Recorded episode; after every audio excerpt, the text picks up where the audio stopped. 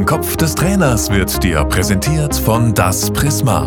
Livestreamings, Film- und Musikproduktionen, Zoom-Coachings und Weltraumanzüge. www.das-prisma.de Hallo und herzlich willkommen zu einer neuen Episode von Im Kopf des Trainers. Der zweite Teil mit Fußballlehrer Roland Wrabetz. Hallo Roland.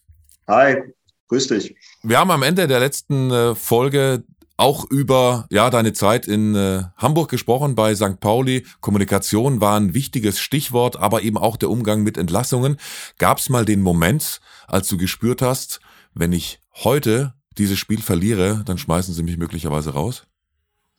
Ja, absolut. Also ich kann mich erinnern, unser letztes, oder nicht unser, mein letztes Spiel war, war Montagabend in Fürth, Kräuter Fürth. Ähm, ich muss dazu sagen, muss ein bisschen ausholen, weil die Saison haben wir dann abgestimmt, ich glaube, als Sechster oder Siebter davor. Ich habe ja gesagt, dass wir eigentlich eine ruhige Saison haben wollten, dass wir nichts mit den Abstiegsplätzen zu tun haben wollten.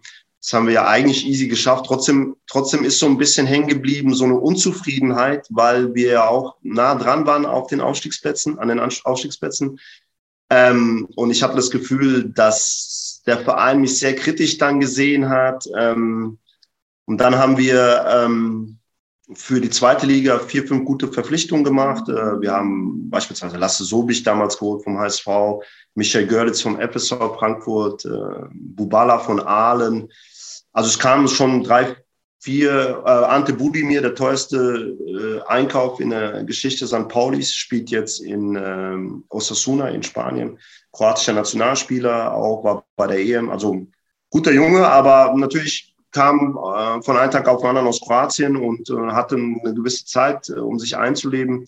Ähm, aber das alles hat auch dazu geführt, dass die Erwartungshaltung sehr, sehr hoch war und ich schon vorher in der Kritik stand. Und dann haben wir auch nicht gut angefangen in der Saison. Wir haben 1-1 gegen Ingolstadt zu Hause gespielt, das erste Spiel. Dann haben wir in Aalen 2-0 verloren. VfR Aalen richtig schlechtes Spiel gemacht. Dann haben wir mit viel Glück gegen Sandhausen 2-1 gewonnen zu Hause. Pokal sind wir weitergekommen gegen Regionalligisten. Ähm, und dann hat, war aber plötzlich so der Druck sehr, sehr hoch. Äh, vier Punkte nach vier Spielen war ein bisschen wenig. Ähm, das nächste Spiel im Fürth. Das war so schon die ganze Woche so ein Gefühl in mir, okay, wenn, wenn das jetzt irgendwie schief geht wirklich, dann könnte es das gewesen sein.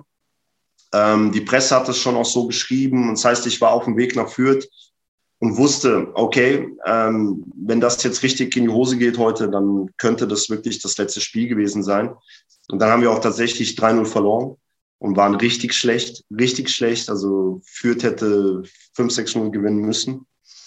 Äh, es war ein Montagabendspiel live und dann direkt Interviews nach dem Spiel, ne, so wie es halt ist. Und dann, äh, weiß ich nicht, wie lange, sechs, sieben, acht Stunden im Bus nach Hamburg von Fürth. Das hat dann auch viel Spaß gemacht. Und dann äh, kamen wir morgens um sechs in Hamburg an und ich kann mich erinnern, Rashida Susi war damals äh, Sportdirektor, dass wir dann Kaffee getrunken haben und dann er mich äh, gefragt hat, so, was machen wir jetzt? Und äh, ich war so, ja, was sollen wir machen? Es gibt zwei Möglichkeiten. Also entweder entlässt du mich jetzt und jemand anders macht's oder du hältst zu mir, weil wir haben jetzt eine Länderspielpause, dann spielen wir zu Hause gegen 1860 München, die sind letzter. Äh, die haben richtig Probleme, äh, mehr als wir. Ähm, wenn wir das Spiel gewinnen, haben wir sieben Punkte, dann sind wir irgendwo Achter in der zweiten Liga. Also dann, dann kann es weitergehen. Ne? Ja. Und dann äh, habe ich den ganzen Tag nichts gehört, äh, obwohl ich äh, darum gebeten hatte, dass wenn sie was entscheiden, dass sie mich vielleicht schon vorher informieren, weil ich kann dann meine Sachen irgendwann abholen, äh, wenn es ein bisschen ruhiger ist. Äh, war natürlich nicht der Fall dann und äh, am nächsten Tag bin ich dann gekommen, niemand war da und ich dachte, okay, ich bin Cheftrainer, ich immer noch. Ich äh, habe noch zu meiner Ex-Frau gesagt, äh, ich muss zum Job. Äh, anscheinend bin ich immer noch Cheftrainer, ne? wir haben nichts gehört den ganzen Tag. Und dann äh, kam plötzlich der Rasch, dann kam der Jens Duwe, Vizepräsident damals und so weiter. Und ja, haben sie mich ins Büro gerufen und dann gesagt, dass sie was anderes machen. Und ähm, ich habe mich mehr geärgert darüber, dass sie sich nicht vorher gemeldet haben, weil äh, jetzt war klar, dass wenn ich zum Auto gehe, dass dann die Presse da steht und sie alle Fotos von mir machen, wie ich dann meine Sachen ins Auto bringe. Sky war da, hat äh, berichtet und ähm, das hat mich dann mehr geärgert, weil ähm, das so, so typisch so in diesem Geschäft ist, dass niemand äh, darauf achtet, ähm, wie die Umgangsformen halt tatsächlich ähm, sind und wie sie sein sollten. Weil wenn du jemanden entlässt, dann kannst du das ja machen, das ist ja kein Thema, das ist die Entscheidung des Vereins, aber dann machst du äh, und mit Stil irgendwie, so dass die Leute dann nicht immer das Gefühl haben, ähm, der Trainer ist immer der, der Hauptschuldige und ist immer der Idiot, wenn er entlassen wird und jeder kann Fotos machen und, und Bilder machen und jeder kann seine Meinung äh, dazu äußern und am Ende stehst du dann da wie ein Volltrottel. Ne? Und das, das, das hat mir einfach nicht gefallen, weil das hätte man anders machen können. Aber am Ende die Entscheidung ist gefallen und äh, ja, das war sozusagen äh, die Entlassung aus St. Pauli, ja, so wie es gelaufen ist. Ja, welcher Abgang wäre fairer gewesen, deiner Meinung nach? Was hätte man machen können? Du, wenn du, wenn du einen Tag vorher die Entscheidung triffst, ähm, dass du das machst ähm, und du arbeitest ähm, mehr als ein Jahr zusammen ähm, und du weißt oder du siehst an den Gesichtern vom Torwarttrainer, Co-Trainer, dass sie alle schon involviert sind und informiert sind, dann wäre es fair gewesen zu sagen, okay, pass auf, wir rufen ihn an, informieren ihn, hat dann die Möglichkeit, ähm, seine Sachen an einem anderen Tag abzuholen, wenn die Presse nicht vor Ort ist und so weiter. Dann hast du einen ruhigen Abgang und, und stehst nicht da wie ein Idiot. Ich glaube, das wäre besser gewesen. Und wie kriegst du es hin als Trainer, dass wenn du entlassen wirst, eben nicht genau das denkst, ja, jetzt bin ich aber echt der größte Idiot, weil das bist du ja, das bist du ja nicht. Du bist eher Bauernopfer. Das Problem ist, dass am Anfang, glaube ich, wenn du vielleicht das erste Mal oder das zweite Mal dann auch entlassen wirst, weil es ist ja eigentlich ähm, ein Gang und Gäbe in, den, in dem Job, ähm, dass du es nicht persönlich nimmst. Ähm, ich habe auch den Fehler gemacht am Anfang, dass ich dachte, ah, da geht's jetzt um mich persönlich. Ne? Ähm, ist es aber nicht, sondern es ist einfach ein Business. Und ähm, logisch ist, dass du eher den Trainer austauscht als äh, 20 äh, oder mehr Spieler. Und äh, solange du als Trainer, ähm, sagen wir mal, in den Spiegel schauen kannst und sagen kannst, ich habe so gearbeitet, wie ich wie ich es mir vorgestellt habe. Ich habe äh, innerhalb dessen, wie ich es mir vorgestellt habe, äh, versucht, das Maximum abzurufen. Äh, ich hatte einen vernünftigen Umgang mit mehr oder weniger allen Menschen, die, die involviert waren, ob jetzt Spieler oder Staff. Und du wirst dann entlassen, weil einfach die Ergebnisse nicht so sind, wie sie sein sollten und weil der Ball vielleicht eben an Pfosten geht statt ins Tor. Ähm, dann musst du einfach sagen, das ist dann nicht gegen dich selbst gerichtet, sondern das ist dann eher die Situation. Und äh, ein Fußballverein ist halt auch ein, ein Unternehmen irgendwie und äh, ein Unternehmen will den mögst, äh, höchstmöglichen Profit und dann äh, versuchst du das eben mit, mit einem anderen Trainer äh, erfolgreich zu sein und es hat nichts mit dir als Mensch oder als Person zu tun. Und so musst du es eigentlich auch sehen. Und äh, ich glaube auch, dass die meisten Vereine, wenn sie einen Trainer dann verpflichten, gar nicht schauen, wie oft wurde der entlassen, ähm, wie lange war er irgendwo, sondern da geht es eher darum, passt diese, dieser Mensch, diese, diese Art von Trainer mit, mit, mit seiner Philosophie in unseren Verein und nicht, ob äh, du jetzt entlassen wurdest äh, drei, vier, fünf Mal oder sechs Mal. Ähm, das habe ich am Anfang immer gedacht und deswegen habe ich es auch persönlich genommen wahrscheinlich, dass, ah, wenn ich jetzt entlassen werde wieder, dann äh, hindert das vielleicht andere Vereine, mich zu verpflichten. Aber so ist es nicht und deswegen bin ich jetzt viel gelassener, wenn das passiert und, und weiß, äh, es hat nichts mit mir als Mensch oder als Trainer äh, an sich zu tun. Aber das ist doch dann trotzdem irgendwo eine Bankrotterklärung, wenn Vereine ständig ihre Trainer austauschen, oder? Ja, das ist natürlich, äh, dann ist natürlich vieles äh, nicht gut gelaufen. Die Entscheidungen, die gefällt wurden, waren dann mehrfach nicht gut. Ne? Also wenn du als Verein drei, vier Trainer in einer Saison hast, dann hast du vieles äh, falsch gemacht und dann versuchst du wahrscheinlich irgendwie äh, noch die Saison zu retten und das Einfachste ist, dann wahrscheinlich den Trainer wieder auszutauschen, ähm, statt äh, vielleicht über andere Möglichkeiten nachzudenken. Also ich glaube nicht, dass es nachhaltig viel Sinn macht, drei, vier Trainer in einer Saison zu haben. Ich glaube, dass es mehr Sinn macht, vielleicht einmal zu tauschen, weil es vielleicht wirklich notwendig ist und dann zu sagen, okay, ähm, was können wir noch ändern, damit die Situation eine andere wird. Ähm, aber ständig nur den Trainer auszutauschen, führt, glaube ich, auf Dauer nicht zu Erfolg. Wenn du sagst, du bist jetzt gelassener, wenn du entlassen wirst. ja, wie, wie zeigt sich das? Denn im äh, Vorfeld dieses Gesprächs, als ich Kontakt mit dir aufgenommen habe, da warst du noch Trainer in der zweiten dänischen Liga in Esbjerg und jetzt, wo wir das Interview aufzeichnen, bist du nicht mehr Trainer dieser Mannschaft. Wie ja. war deine Reaktion auf äh, die Entlassung? relativ gelassen, weil ähm, ähm, ohne zu sehr ins Detail zu gehen, ich habe ja ein bisschen auch eine, äh, eine, eine, eine, vertragliche Verpflichtung gegenüber dem Verein nach wie vor, ähm, nicht über Details zu reden. Aber ähm, ich glaube einfach, dass die Mannschaft, so wie sie zusammengestellt ist in Esberg, mit vielen, vielen Talenten, die es woanders nicht geschafft haben, wir haben beispielsweise Spieler, die bei Newcastle in der Jugend waren, FC Everton, bei Midtjylland, äh, Kopenhagen und so weiter, ähm, aber dort den Sprung nicht geschafft haben, jetzt in Esbjerg sind und ähm, wir haben eine zu große Ansammlung von diesen Spielern, die es woanders nicht geschafft haben. So, das heißt, diese Spieler müssen sich alle neu beweisen, bringen keine große Erfahrung mit, weil sie jung sind, haben vielleicht aber auch nicht das Vertrauen, Selbstvertrauen, äh, weil klar, wenn du wenn du in Newcastle bist und dich, du wirst weggeschickt, ähm, ja, dann musst du dich woanders neu beweisen und dann bist du in Dänemark in der zweiten Liga statt äh, in der Premier League in Newcastle. Da musst du erstmal damit klarkommen, dass das jetzt ein anderes Level ist und du musst dich reinarbeiten in dieses Level und dich beweisen wollen. Und wir hatten zu viele von diesen Jungs, die es noch nicht geschafft haben, sich zu beweisen und sich neu zu fokussieren, zu sagen, okay, das ist jetzt meine Aufgabe. Esberg, Dänemark, zweite Liga und nicht, wo ich mal war oder wo ich mal hin will. Genau jetzt. Und es gibt einen Grund, warum ich hier bin. Und das anzunehmen, das ist der erste Schritt. Und das ist vielen Spielern dort nicht gelungen. So, das heißt, wir haben viele Spiele gehabt, wo wir dieses Talent auf den Platz gebracht haben, aber wir hatten auch sehr, sehr viele Spiele, wo wir einfach nicht clever genug waren, wo gewisse Erfahrung gefehlt hat, wo, wo auch Qualität gefehlt hat, ja, und wo zu sehen war, wo es offensichtlich war, warum eben äh, gewisse Spieler dann in äh, Dänemark in der zweiten Liga dann äh, momentan sind. Und ähm, ich glaube, dass die Besitzer und die Verantwortlichen das eben anders gesehen haben. Ich glaube, dass sie den Fußball in Dänemark unterschätzt haben und der Meinung sind, dass diese Mannschaft in Esbjerg sehr, sehr viel Potenzial besitzt. Äh, nicht nur Potenzial, wahrscheinlich auch äh, so viel Qualität besitzt, dass es äh, logischerweise äh, äh, so sein müsste, dass man um die, den Aufstieg in die erste Liga spielt.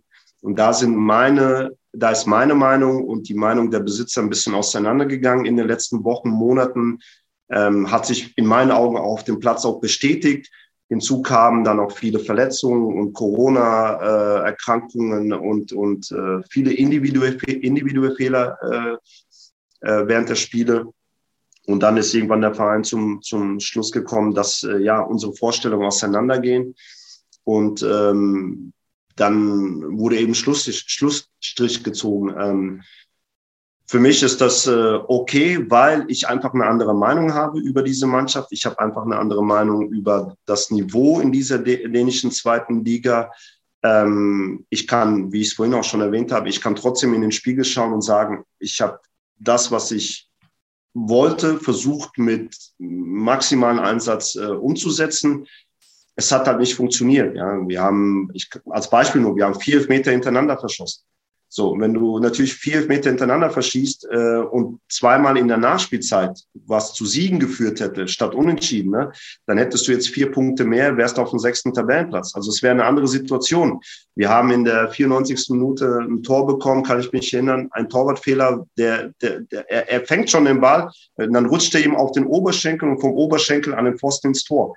Äh, ist eine Niederlage in der 94. Minute statt einem Punkt. Mit, mit diesem Punkt, na, da wären wir jetzt äh, locker Sechster und würden um die Aufstiegsplayoffs spielen. Ne? Also das sind Sachen, die kann ich dann schlecht beeinflussen, aber ähm, ich kann trotzdem sagen, dass wir, dass wir, dass wir es versucht haben und dass ich versucht habe, so gut wie möglich zu arbeiten. Und wenn es dann irgendwann nicht klappt und wenn der Verein eine andere Meinung hat und eine andere Ansicht hat, äh, dann muss ich das akzeptieren und sagen, okay, dann verbuche ich das als nächste Erfahrung, weil es ist eine sehr gute Erfahrung, die ich gemacht habe in Dänemark ähm, und es gefällt mir sehr gut auch in Dänemark.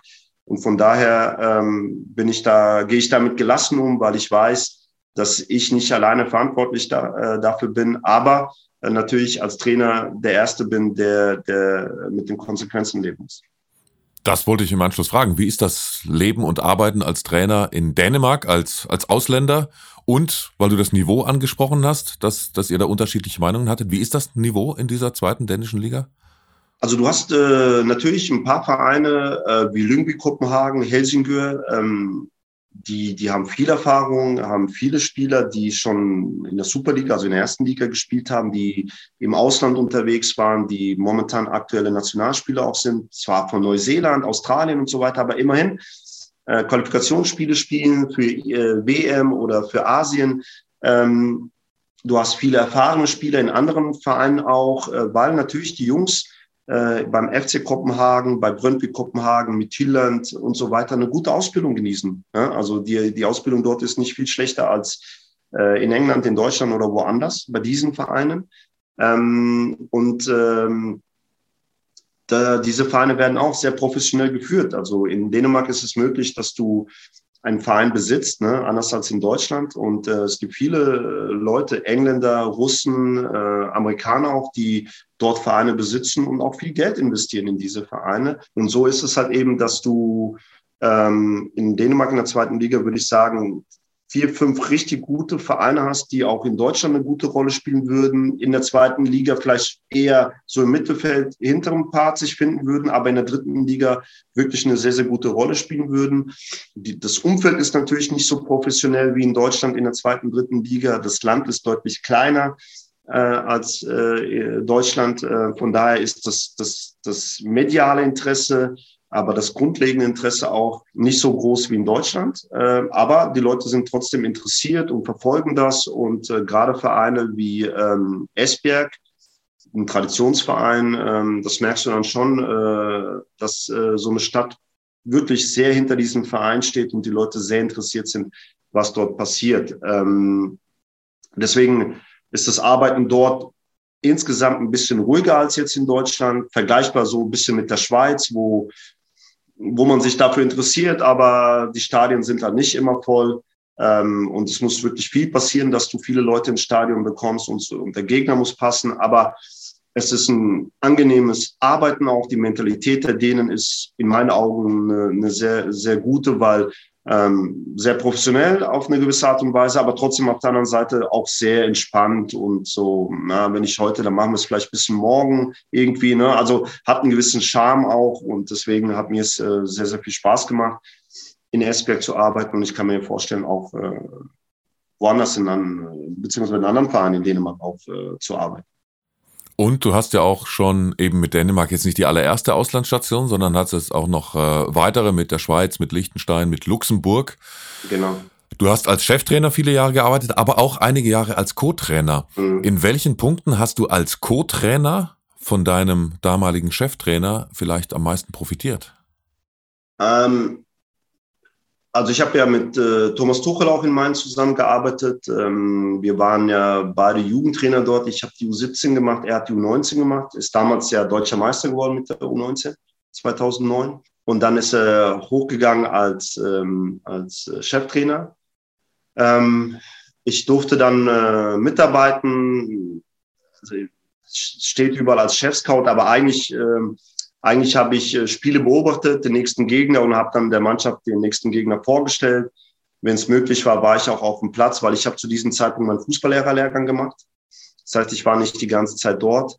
Ähm, aber da habe ich sehr, sehr viel gelernt, weil Thomas einfach inhaltlich ähm, sehr, sehr gut ist. Also ich habe da niemand Besseres äh, kennengelernt äh, in, in all den Jahren ähm, er seinen Stil der Mannschaft wirklich äh, weitergeben kann und, und wirklich sehr detailliert daran arbeitet, dass dieser Stil zu erkennen ist in jeder Trainingseinheit und auch in jedem Spiel. Äh, kann den nächsten Gegner sehr, sehr gut lesen und äh, hat sehr, sehr gute Ideen, äh, was man, äh, was man dagegen machen könnte. Also da habe ich sehr, sehr viel gelernt im Thema Spielvorbereitung, aber auch äh, Auswahl von Übungen, ähm, zu bestimmten Themen, ähm, das, war, das war wirklich sehr, sehr gut und davon profitiere ich heute noch.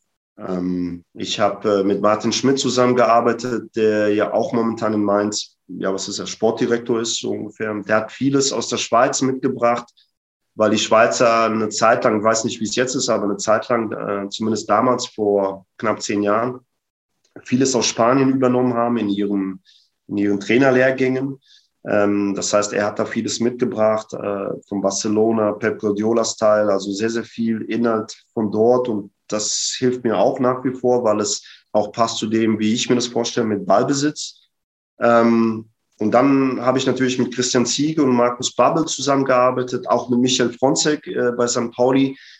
Das sind dann im Vergleich zu Thomas Tuchel oder auch Martin Schmidt namhafte Fußballspieler gewesen, die einen ganz anderen, ähm, sagen wir mal, einen ganz anderen ähm, Eingang zum, zum, zum Thema Trainer sein haben.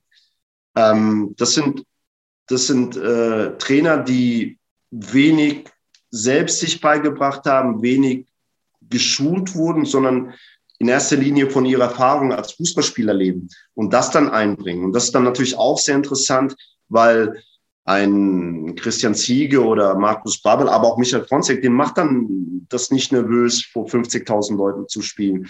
Die haben so viele Situationen in ihrer eigenen Karriere erlebt, ähm, dass sie unheimlich ruhig sind und auch viel, äh, viele Details äh, innerhalb einer Mannschaft lesen können. Ne? Also wenn eine gewisse Unruhe vielleicht aufkommt, ähm, wenn, wenn gewisse Sachen nicht funktionieren innerhalb einer Mannschaft, dann haben die das wahrscheinlich schon irgendwo auch miterlebt und mitbekommen und waren vielleicht selbst involviert als Spieler, so dass sie da ähm, ein, gut, ein gutes Gespür für die, für die Mannschaft haben, ähm, sprich Mannschaftsführung. Und natürlich, wenn, wenn, wenn Spieler mit Markus Babel, Christian Ziege oder Michael Fronzek arbeiten, dann ihren Lebenslauf sehen, dann klar, da hast du sehr, sehr viel Respekt als Spieler und, und, und hörst zu und, und nimmst das an, was sie dir geben. Also ein ganz anderer, ganz anderer Eingang zum Thema Trainer sein. Ne? Und du kannst von allen, egal wie gut du es findest oder egal wie schlecht du es findest, du kannst von allen was mitnehmen. Auch wenn es nur ist, dass du sagst, nee, so möchte ich nicht sein.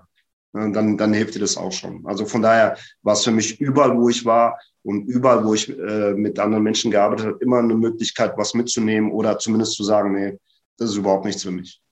Und Marco Rose, was ist da hängen geblieben für dich? Äh, Marco Rose erstmal als Typ überragend, ähm, sehr fokussiert, sehr konzentriert. Auf der anderen Seite aber auch eine sehr charmante, äh, lustige Art, äh, kann ähnlich wie Jürgen Klopp so ein bisschen Menschen auch fangen. Ähm, Rosi war sehr, war sehr wissbegierig, sehr fleißig, hat sich viel aufgeschrieben, war sehr interessiert an, an allem, was äh, ich damals gemacht habe, Thomas gemacht hat, Martin Schmidt gemacht habe in Mainz. Und ähm, wir waren dann zusammen bei Lok, weil ich äh, beim DFB im Sommer eine Pause hatte. Äh, wir hatten keine Lehrgänge, gar nichts. Ähm, und ich bin dann mit nach Leipzig gegangen, habe gesagt, okay, ich kann die ersten drei, vier Monate gleich in Leipzig sein, kann dir ein bisschen zeigen, wie man so eine Vorbereitung plant und so weiter, weil für, für Rosi war es die erste Training, Trainerstation und äh, er hat ja, glaube gerade seine A-Lizenz gemacht hat aber noch selbst nie eine Mannschaft trainiert. Und dann haben wir das zusammen da gemacht und er hat äh, das top hinbekommen, drin zu bleiben mit Lok Leipzig, wirklich schweren Bedingungen, äh, Trainingsgelände und, und äh, äh, wie heißt das dort, Facilities waren, waren, waren halt wirklich äh, sehr schlecht dort. Aber er hat es super hinbekommen und äh, ist dann nach, Leit äh, nach äh, Salzburg gegangen und ich glaube dort sehr, sehr, sehr viel mitbekommen von dem RB-Stil, hat das sehr gut angenommen, hat, hat, hat das verinnerlicht und ja, gibt, gibt es gut an seine, seine Jungs weiter und hat äh, eine riesen Karriere hingelegt. Ja. Also vor zehn Jahren, wenn mir jemand gesagt hätte, Rosi wird äh, Cheftrainer in Gladbach, äh, Salzburg, Gladbach und dann Dortmund, äh, hätte ich gesagt, ach, weiß ich nicht, aber ja, so ist es im Fußball und äh, freut mich sehr für ihn, weil äh, ein richtig cooler Typ und äh, ein richtig guter Trainer und äh, ja, ich hoffe, ich hoffe, dass das für ihn so weitergeht. Wie schätzt du, weil du ihn ja als Mensch auch gut kennst, wie schätzt du die Situation ein? Es ist ja jetzt seine größte Trainerstation, muss man sagen, mhm. aber natürlich auch mit dem größten Druck. In Dortmund will man eigentlich immer Titel holen, jetzt holt er keinen Titel in der Saison. Wie, wie, wie geht er damit so um als Typ? Was, was macht er in solchen Situationen? Wie, wie, wie tickt er da? Ich, ich glaube, ich, also so wie ich den Rosi kenne und so wie ich ihn kennengelernt habe als Trainer, versucht er richtig ruhig zu bleiben, versucht den Druck von der Mannschaft wegzuhalten, äh, nimmt wahrscheinlich vieles auf sich.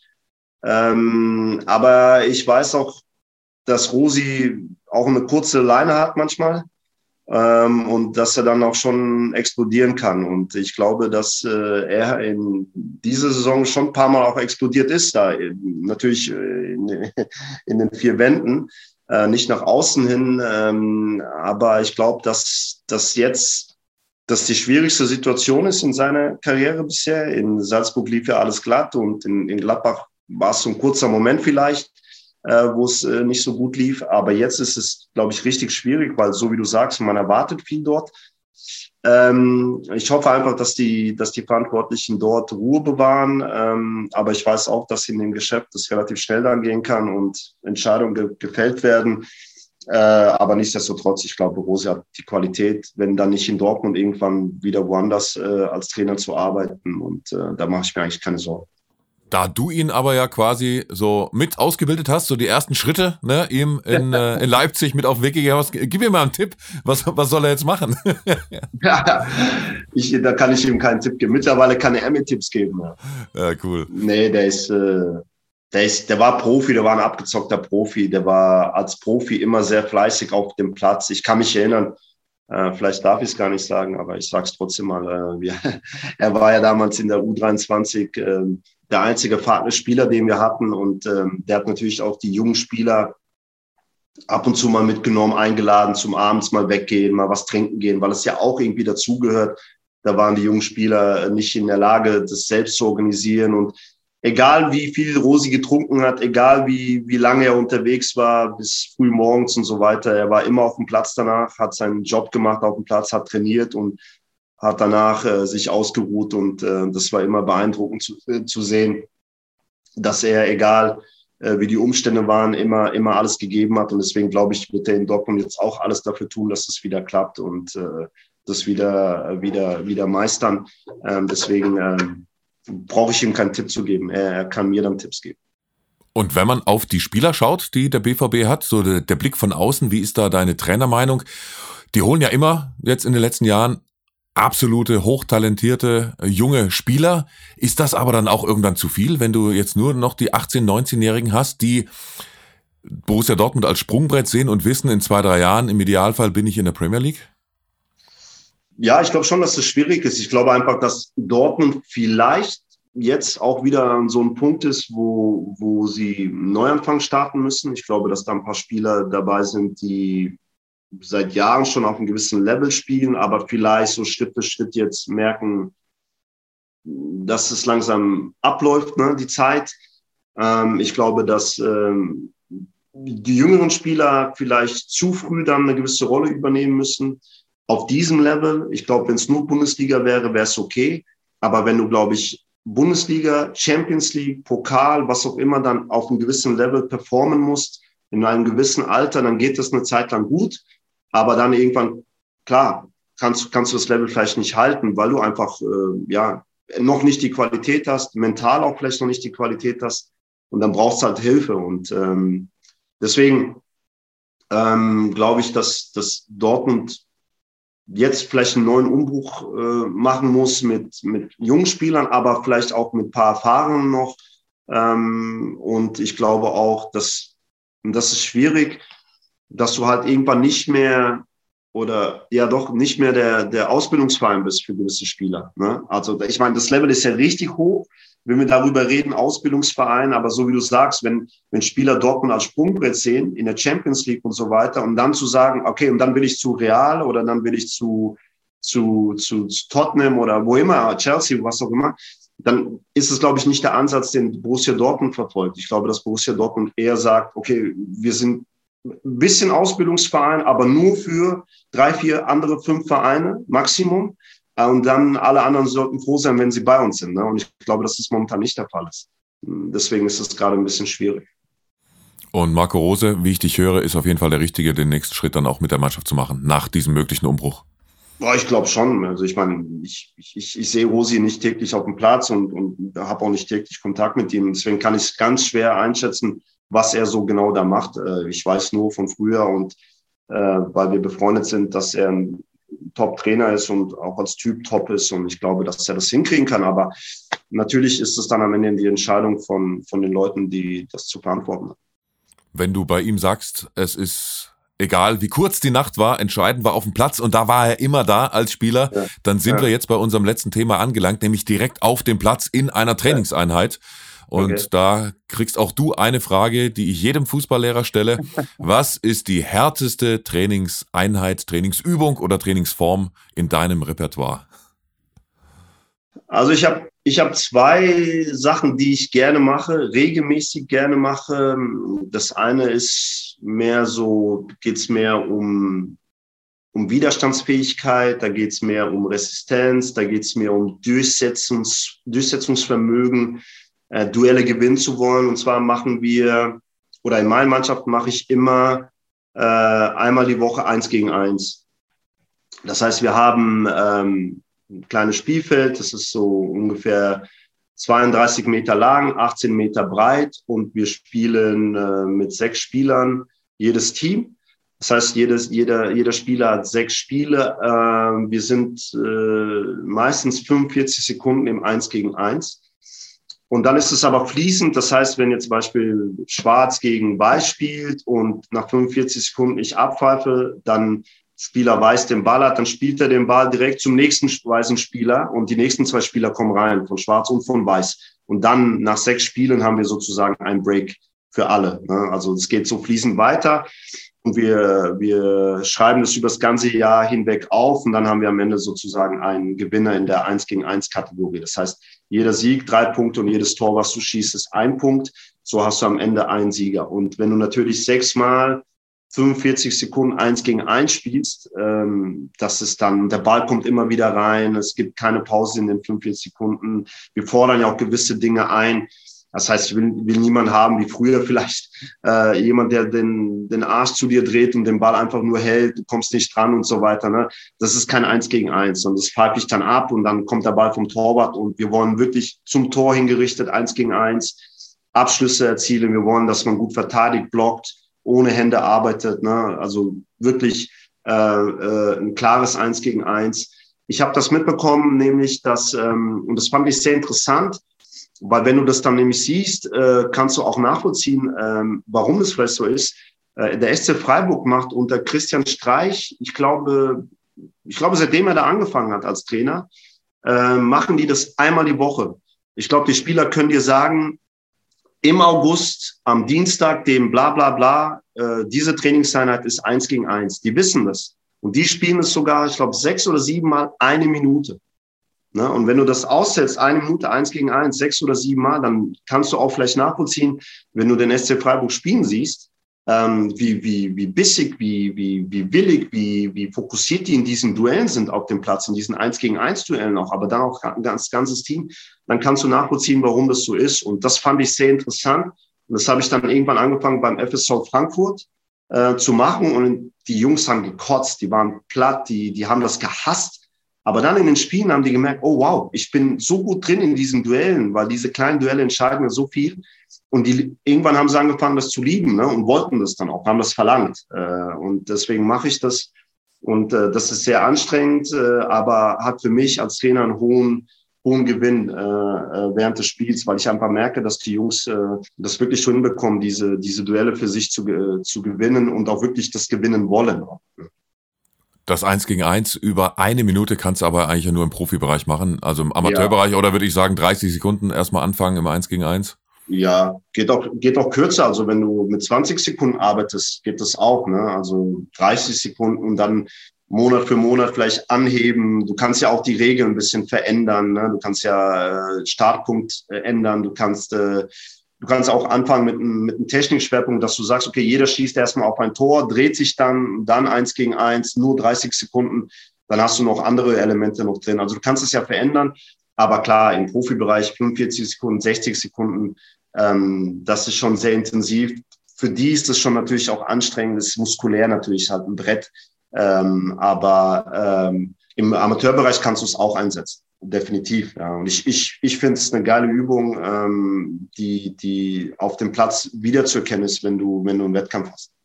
Da würde mich noch interessieren, wie stellst du die Mannschaften zusammen? Lässt du Innenverteidiger gegen Innenverteidiger spielen oder so wie im Spiel Innenverteidiger gegen Mittelstürmer?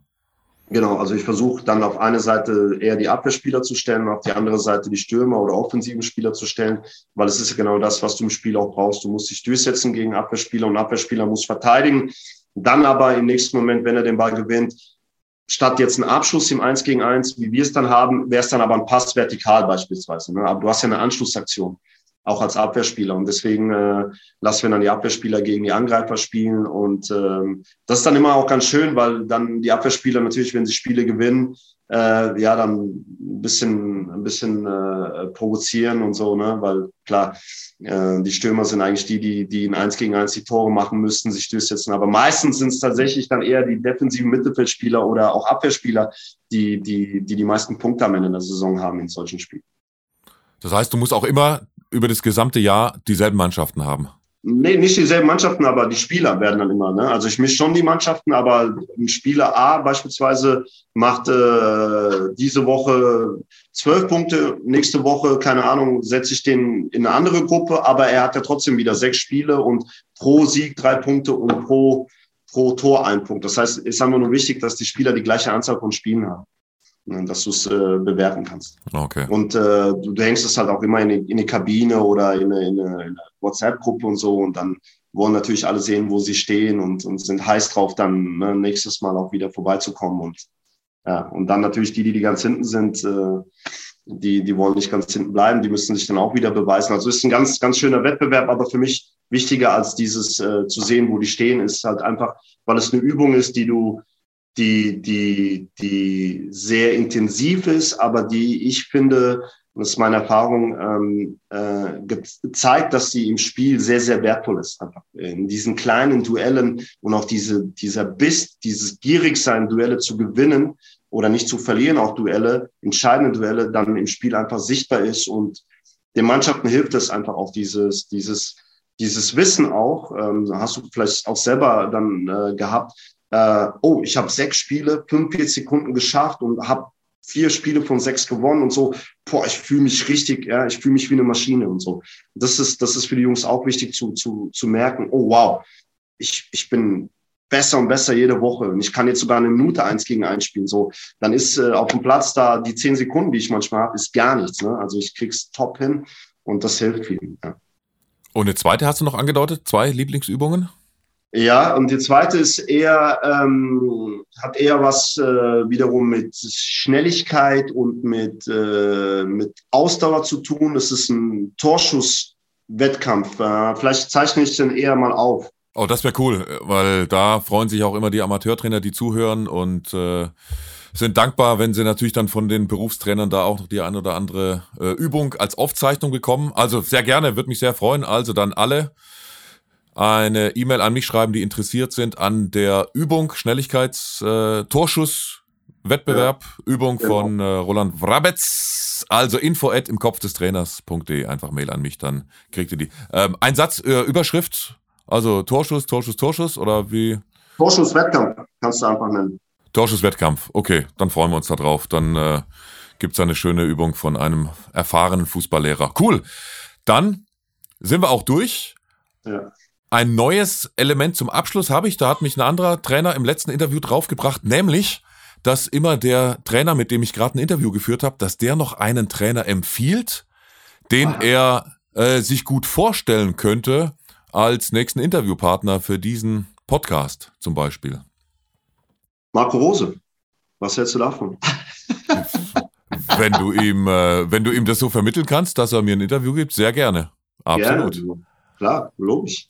Nee, ich finde, ich finde, ich finde, Rosi ist, eine, ist, ist, ist sehr spannend, weil ähm, Rosi zwar Profi war, aber wirklich nochmal einen Umweg gegangen ist. Ne? Also Rosi ist nicht äh, jemand, der so wie viele andere gesagt hat, ah, ich war Bundesligaspieler. Das heißt, ich fange auch, logisch, fange ich in der zweiten Liga an und in der ersten Liga an. Und das war's dann. Alles andere kommt für mich nicht in Frage. Sondern Rosi ist halt auch echt ein, einen Umweg gegangen über äh, Co-Trainer U23, Spielertrainer U23, dann Regionalliga Lok Leipzig, dann U16 Red Bull Salzburg, U18 Red Bull Salzburg und dann erst Profitrainer geworden und hat wirklich vieles, vieles äh, gemacht und erlebt, äh, was ihm jetzt wahrscheinlich als Profitrainer auch zugutekommt. Ähm, und deswegen denke ich, dass äh, das nochmal ein bisschen anders ist und auch sicher spannend ist, weil ähm, in Salzburg U16-Trainer zu sein, äh, U18-Trainer zu sein, ist natürlich spannend und gerade die Station in Leipzig bei Lok äh, auch sehr, sehr spannend und ähm, das zu vergleichen mit, mit, mit Gladbach, Dortmund oder Salzburg Profimannschaft ist natürlich nochmal auch ein Brett, weil es sind zwei komplett andere Welten. Deswegen glaube ich, wäre wär das auch sehr spannend für, für die Leute draußen äh, zu hören, wie, wie das äh, alles gelaufen ist. Absolut. Wir hatten äh, aktuelle Bundesliga-Trainer im Interview. Der erste, der aktuell in der Bundesliga äh, einen, einen Job hatte, war Achim Bayerlotzer, damals bei Mainz 05. Dann hatten wir in dieser Saison äh, Thomas Reis als aktuellen Bundesliga-Trainer. Und du kannst Rosi natürlich damit locken, dass wir jetzt kurz äh, vor der hundertsten Folge sind. Ah. Und er kann der Jubiläumsfußballlehrer sein, der dann äh, in der hundertsten Folge ein Interview gibt. Also hau ihn sehr gerne an, wenn er. Gut, äh, er ist ja jetzt äh, nicht mehr in allzu vielen Wettbewerben. Das ist ja vielleicht dann ganz gut für so ein für so ein Podcast. Sag ihm das nicht. Das, nein, das sage ich ihm nicht. Das sage ich nur dir jetzt. Ja. also das könnte ja, für seine Zeit ein bisschen zuträglicher sein. Also sehr gerne. Ja. Würde mich sehr freuen, wenn du, wenn du da Erfolg hast. Aber ich habe mich auch extrem gefreut, dass du Zeit hattest. Zweite Folge richtig lang geworden, um die 40 Minuten, weil es mega interessant war, mit dir über alte Zeiten zu babbeln, über deine Erfahrungen als äh, Fußballlehrer, bisschen über die gemeinsamen Uni-Zeiten in Frankfurt am Main. Und natürlich war es sehr spannend, dir in den Kopf des Trainers zu schauen ich freue mich immer, wenn ich mit äh, so erfahrenen Berufstrainern auch reden kann, weil dann merke ich auch, okay, die und die Sachen kann ich selbst auch anwenden mhm. bei mir in den Amateurvereinen und dann werde ich auch wieder vielleicht äh, ein, zwei Prozent ein besserer Trainer. Und das freut mich, freut mich mega. Also danke für deine Zeit, danke, dass wir dir in den Kopf des Trainers schauen durften, lieber Roland Vrabec. So, so Vrabec. richtig auf, auf, genau. auf Kroatisch. Kroatisch. Und apropos Kroatisch, genau. Ähm, Pivce Sajivce habe ich bei meinem Junggesellenabschied gelernt. Habe ich noch richtig ausgesprochen? Richtig, Pivce, Sajivce, richtig. Das äh, Bierchen zur Entspannung hast du dir gut gemerkt. Wahrscheinlich waren es ein paar mehr, ja? Ja, zwei. Mehr, mehr waren es nicht. Ja, ja, War Junggesellenabschied, haben wir in Freiburg gefeiert und waren äh, all meine Jungs dabei und da gab es natürlich dann auch mal ein Bierchen zur, ja. Logisch, für die Nerven, ja, ja. ja. Für die Nerven, Dann, für, für die Anspannung danach. Genau. es hat alles geklappt. Meine Frau hat ja gesagt, ich habe ja gesagt. Also ah, Junggesellenabschied war ein voller Erfolg, hat den Zweck erfüllt. Ja, cool. Nee, vielen Dank, vielen Dank, dass ich auch mitmachen durfte. Ähm, äh, sehr, sehr große Ehre, dass ich mitmachen durfte. Ähm, hat mich auch sehr, sehr gefreut, alte Zeiten auch wieder äh, in den Kopf zu rufen und ein bisschen über, über Fußball zu reden. Macht Spaß anderes Format als das typische äh, Interview. Deswegen vielen, vielen Dank, dass ich auch teilnehmen durfte. Danke. Freut mich sehr. Danke. Dann alles Gute und hoffentlich bald einen neuen spannenden Trainerjob. Vielleicht ja in Dänemark, wo es dir so gut gefällt. Wer weiß. Wo du auch privat noch ein Glück gefunden hast. Also ja. alles Gute auf jeden Fall. Toi, toi, toi. Und danke, dass du dabei warst. Danke, Roland. Danke. Ciao. Ciao, ciao. Im Kopf des Trainers wurde dir präsentiert von Das Prisma. Livestreamings, Film- und Musikproduktionen, Zoom-Coachings und Weltraumanzüge. www.das-prisma.de